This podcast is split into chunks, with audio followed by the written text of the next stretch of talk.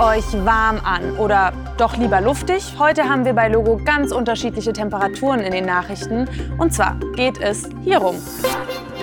Wärmer. Auf der Erde steigen die Temperaturen. Was bedeutet das und wieso ist das krass? Kalt und trotzdem wird Fahrrad gefahren. Macht ihr das auch? Zum Beispiel hier in Finnland ist das kein Problem. Und kälter brr, traut sich Sherif in diese Eistonne. Und warum macht er das überhaupt? Hallo bei Logo. Es gibt einen neuen Weltrekord. Der Januar 2024 war weltweit der wärmste je gemessene Januar. Und das liegt unter anderem am Klimawandel. Und durch den wurden noch einige andere Temperaturrekorde gebrochen, auch der, den Wissenschaftlerinnen und Wissenschaftler heute bekannt gegeben haben. Achtung, hier kommt er. Jeder der letzten zwölf Monate war im Durchschnitt wärmer als vor rund 150 Jahren, nämlich mehr als sage und schreibe 1,5 Grad Celsius wärmer. Okay, und was soll an dem Rekord so krass sein? Wenn es draußen eineinhalb Grad wärmer ist als am Tag vorher, dann spürt man doch kaum einen Unterschied. Tja, nur wenn sich die Durchschnittstemperatur auf der ganzen Welt um 1,5 Grad erhöht, dann bekommen wir Menschen das deutlich stärker zu spüren. Wissenschaftlerinnen und Wissenschaftler warnen schon lange davor. Durch die Erderwärmung kann es häufiger zu Extremwetter wie krasser Hitze und Trockenheit, aber auch zu heftigen Regenfällen und Überschwemmungen kommen. Deshalb hatten sich vor ein paar Jahren fast alle Länder der Welt in einem Vertrag darauf geeinigt, mehr gegen die Erderwärmung zu tun. Und zwar wollten sie dafür sorgen, dass sich die Erde eben nicht um 1,5 Grad erwärmt. Mit dem neuen Temperaturrekord ist es dafür jetzt wirklich allerhöchste Eisenbahn. Was konkret passiert, wenn sich die Erde weiter erwärmt, erklären wir euch auf logo.de.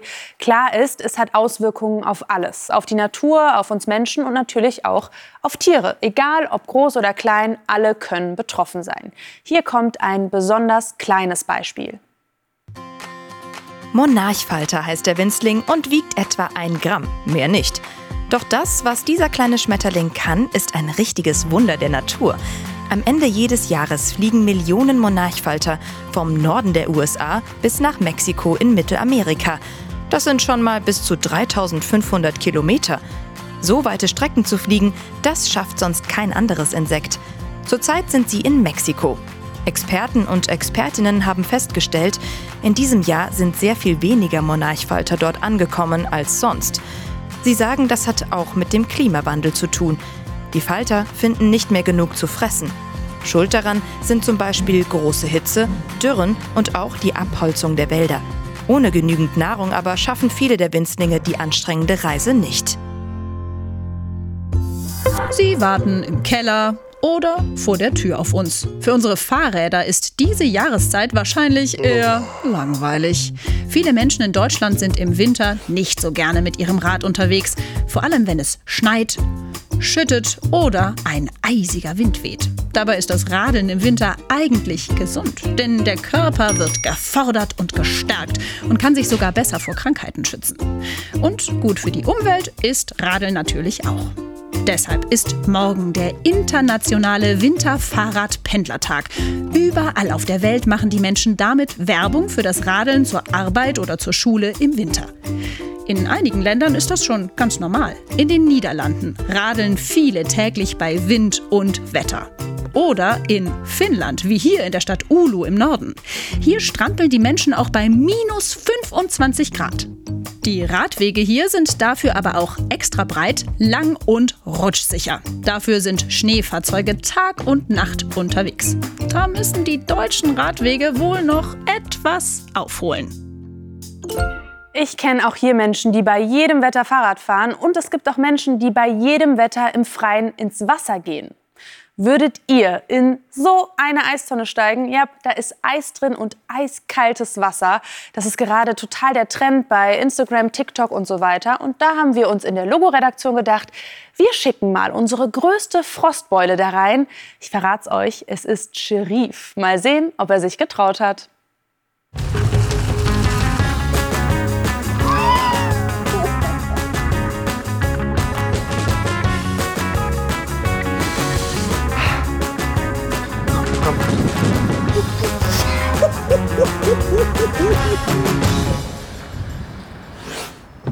Also, ich habe von der lieben Logo-Redaktion heute folgende Aufgabe bekommen. Und zwar soll ich drei Minuten. Ne, weg ist es. Zwei Minuten lang Eisbaden. Und weil das Ganze nicht ohne ist, hat Cherie Verstärkung von Denise und Malte. Sie sind Rettungskräfte und können ihm, falls ihm schlecht wird, schnell helfen. Augen zu und durch. Seid ihr bereit? Wir sind bereit, wenn du es bist. Ne, okay, bereit bin ich definitiv nicht, aber ich mach's einfach.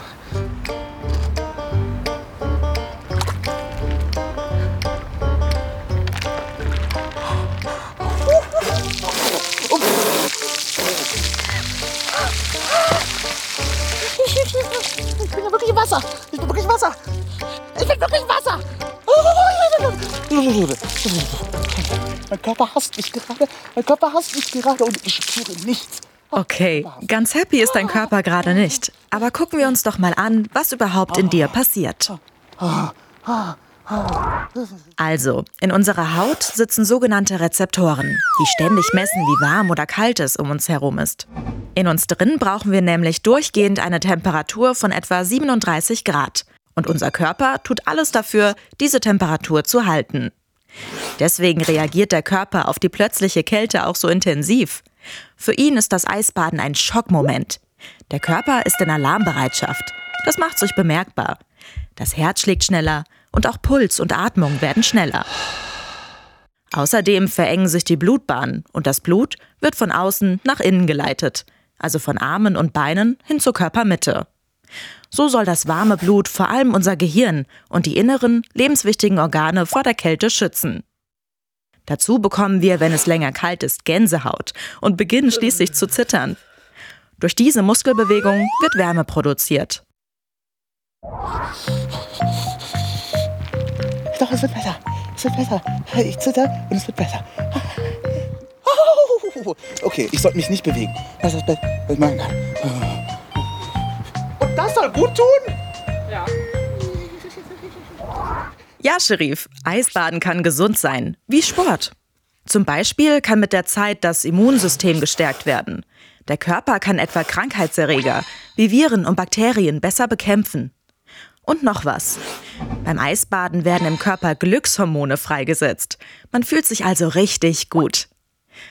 Eisbaden kann aber auch gefährlich sein, vor allem wenn man nicht gesund ist und Vorerkrankungen hat. Eisbaden sollte man außerdem nie alleine. Am besten ist immer eine andere, erwachsene Person dabei. Und es ist wichtig, auf die Atmung zu achten. Die sollte ruhig und tief sein. Noch ein Tipp.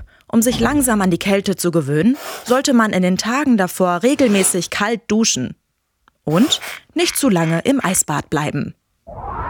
Die Zeit rum? Kann ich rausgehen? Ja. Ja, okay. Halleluja. Ich, aber ich glaube, ich brauche Hilfe.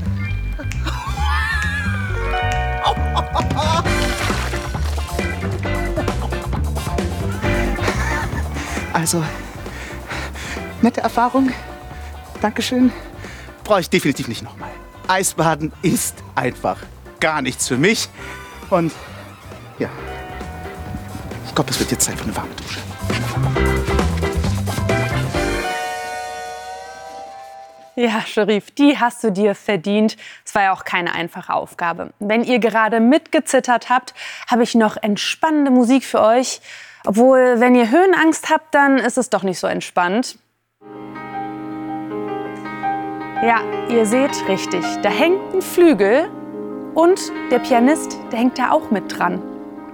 Und beide, die hängen zusammen an einem Kran. Alain Roche, so heißt er, spielt hier vor Sonnenaufgang in München. Also auch das ist bei Kälte möglich. Klavier spielen 10 Meter über der Erde schwebend. Und wir schweben jetzt zusammen zum Ende der Logosendung. Ich sage noch Danke an Elisa und Moritz für den heutigen Witz. Der kommt gleich. Und ich komme morgen wieder. Bis dann, macht's gut und tschüss. Am Freitag braucht ihr fast überall einen Regenschirm. Ganz trocken bleibt es nur in Südbayern. Sonst regnet es meist. Im Norden gibt's auch Schnee. Bei höchstens 2 bis 17 Grad. Wie nennt man einen alten Schneemann? Eine Pfütze!